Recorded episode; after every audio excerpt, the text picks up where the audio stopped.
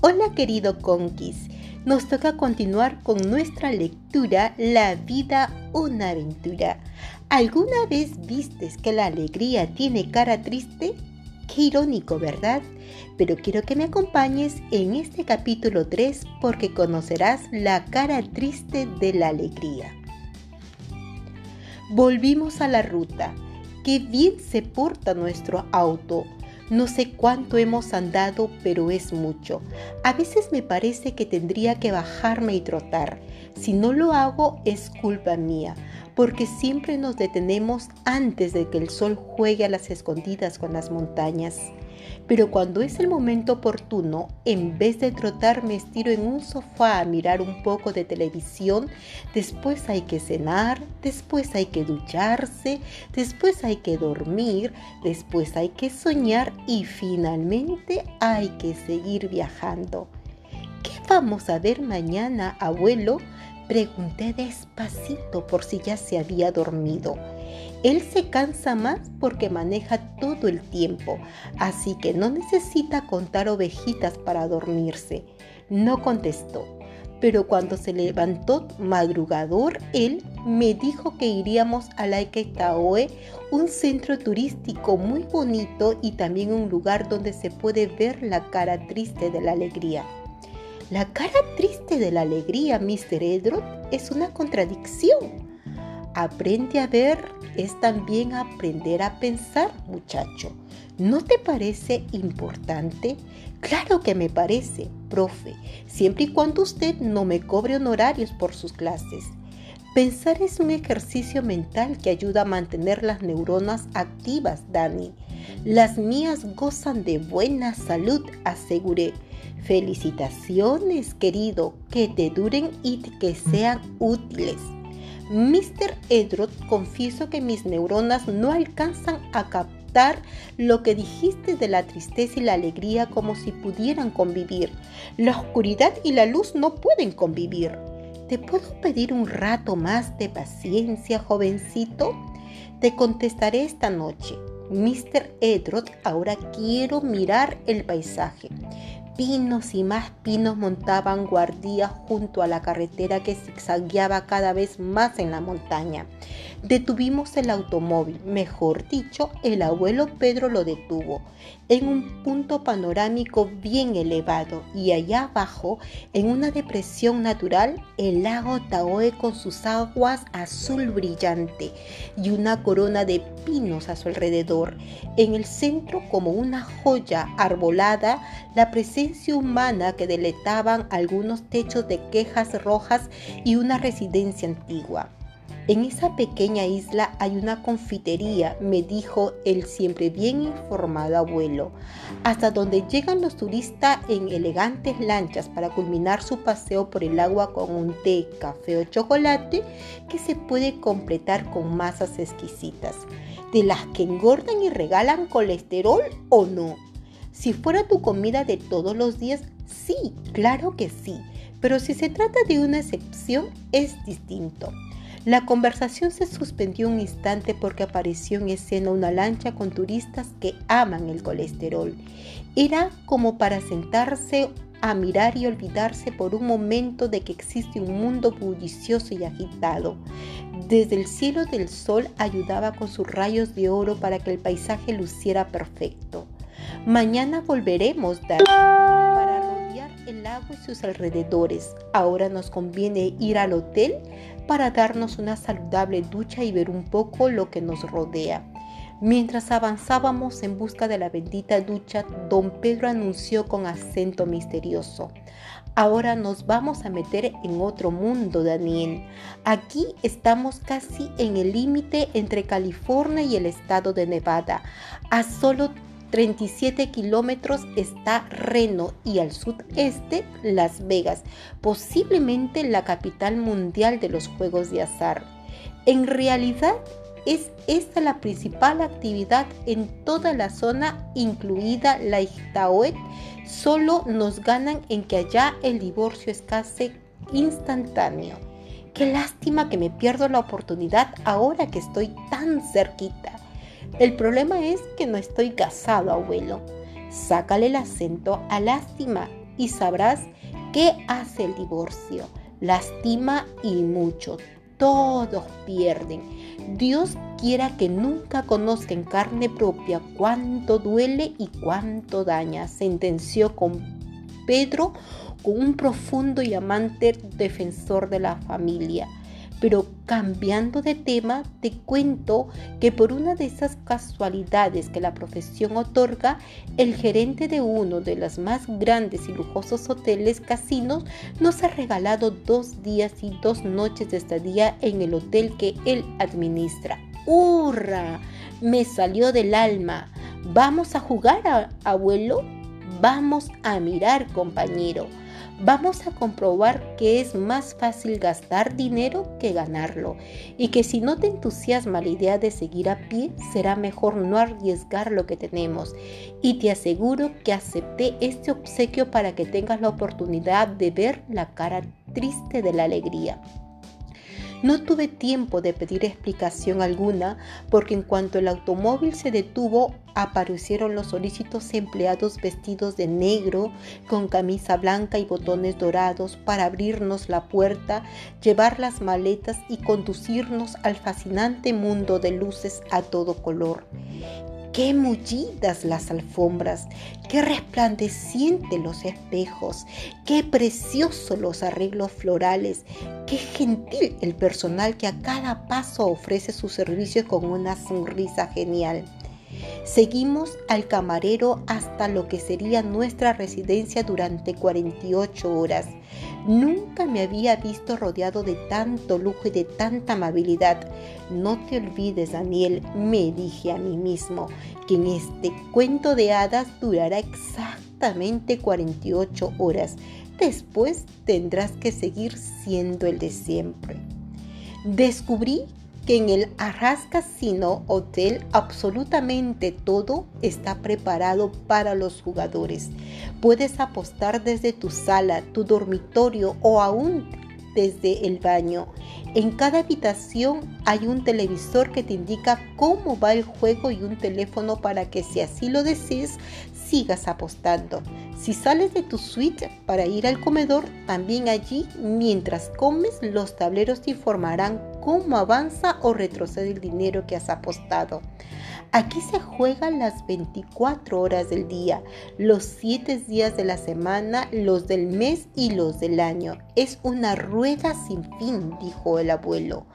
Después de ordenar un poco nuestras pertenencias para no dar tan mala impresión a las mucamas, bajamos a la enorme sala popular donde cientos de máquinas tragaban las monedas y muchísimas veces también las esperanzas de sus clientes.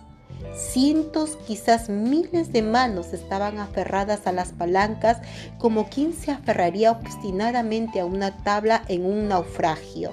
Estallaban aquí y allá los gritos de alegría de los ganadores que veían caer sus monedas multiplicadas, quién sabe cuántas veces al mismo tiempo que sonaban las monedas que entraban y no salían por lo que había que apostar nuevamente tantas veces como fuera necesario, hasta que la suerte me bendiga. Los que más suenan sin hacer ruido son los bolsillos que quedaron vacíos porque sus monedas fueron a parar a otro bolsillo. Vimos también, aunque de soslayo, porque allí como entran los elegidos, Léanse los que apuestan fortunas, las salas reservadas para las ruletas que giran sin cesar, alegrando a algunas y desesperando a los demás. Es la ley del juego que se dibuja en los rostros tensos, rodeados del humo de los cigarrillos que fuman para calmar los nervios, pero no sepan, aunque hasta aquí perdieron seguramente fuera de toda duda Hoy la suerte los elegiría y su varita mágica les devolverá con creces lo que perdieron. Los alfombrados, los cortinados y las brillantes luces, todos dignos de un palacio, envuelven y seducen y arrastran a los príncipes del juego, sentenció don Pedro cuando regresábamos a nuestra habitación. Bebimos un vaso de jugo de naranjas que entre otras bebidas había en el bien surtido bar de nuestra habitación y después nos hundimos en los sillones y el profe continuó con su lección. Uno de los secretos que hacen del juego de azar un gran negocio, Daniel, tiene dos aspectos. Primero, que don dinero manda en el mundo y muchísimos ambicionan tener más en menos tiempo y con menos esfuerzo y suponen que el juego les dará la chance de convertir ese sueño en realidad. Segundo, que el negocio del juego promociona al que ganó y olvida a los muchos que perdieron. De ellos no hablan los periódicos ni la televisión. Fuera de este hotel seguirán deleitándose los menos con el espectacular y desestrase paisaje, mientras dentro, entre cuatro paredes en el Palacio del Azar, los más seguirán crispándose los nervios y poniendo sobre el altar del juego lo que tienen y muchas veces también lo que no tienen. Raíz de todos los males es el amor al dinero. Hoy conociste la cara triste de la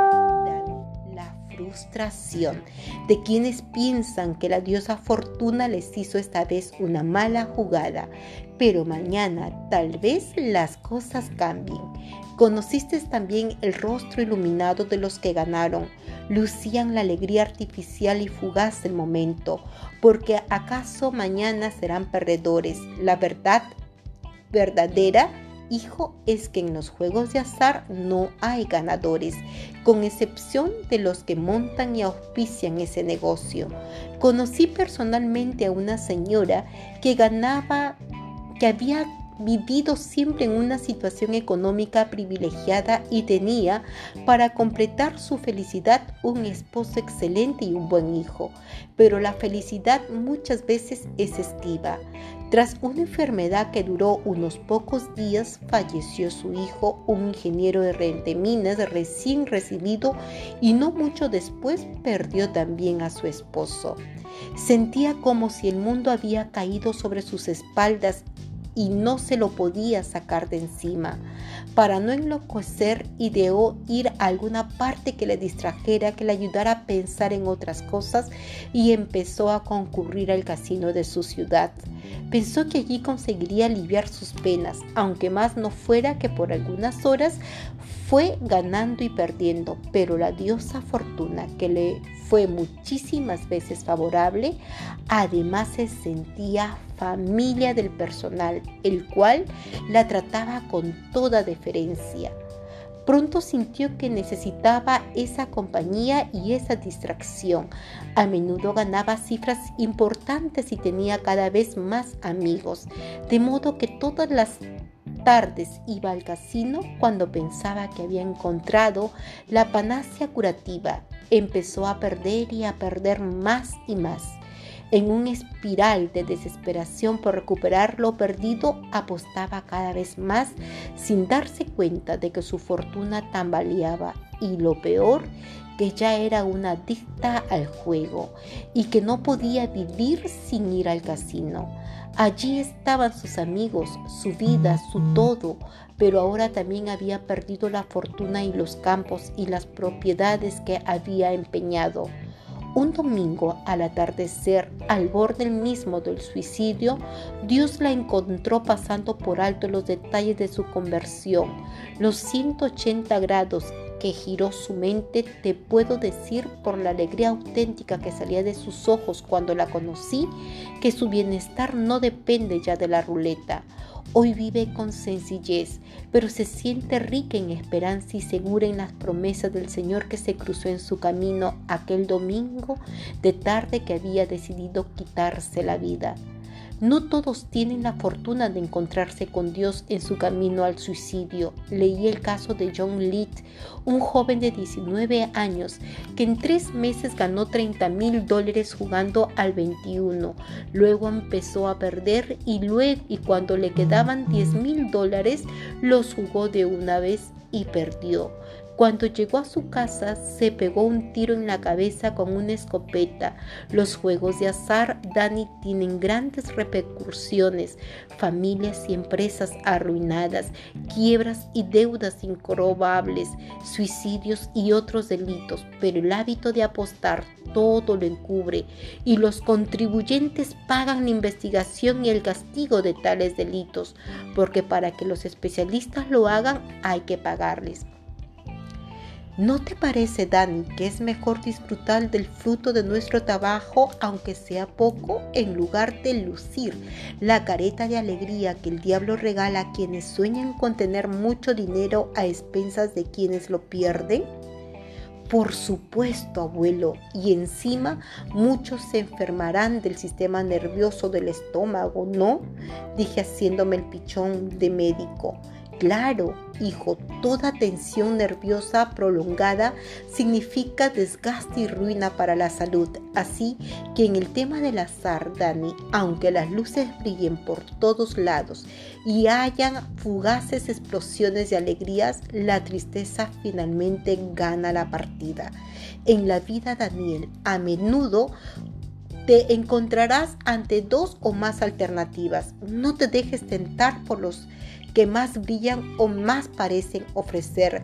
Pensar con sensatez o decidir con inteligencia puede hacer la diferencia entre una vida de fracaso o de éxito. No dije nada, pero íntimamente sentí que Mr. Edro tenía razón. Cenamos saludablemente como predica y practica mi abuelo, sin preocuparnos por los tableros que seguían informando a los que cenaban y apostaban al mismo tiempo. Y después de esta experiencia de luces y tintineo de monedas en cantidades industriales, dormimos, libres de toda preocupación. A la mañana siguiente, luego de un buen desayuno, nos dedicamos a recorrer y admirar la belleza de la Taoe. En la oficina de turismo cercana conseguimos folletos con datos e indicaciones que nos dieron la posibilidad de recorrer el lugar mejor enterados de lo que teníamos ante nuestra vista. Así supimos que el lago está ubicado en una depresión granítica junto a la Sierra Nevada tiene 35 kilómetros de norte a sur y unos 20 kilómetros en su punto más anchos. Las dos terceras partes pertenecen al estado de California y el resto al estado de Nevada. Es invierno, se congelan totalmente, pero en cualquier estación del año el paisaje siempre es estupendo y muy visitado por los turistas. Tuvimos de veras dos días fantásticos que volaron como un suspiro y de nuevo pasamos a ser humildes turistas. Quedaron atrás las luces, los rostros felices por unos momentos y los tristes que obstinadamente luchaban por codiarse con la suerte. Gracias.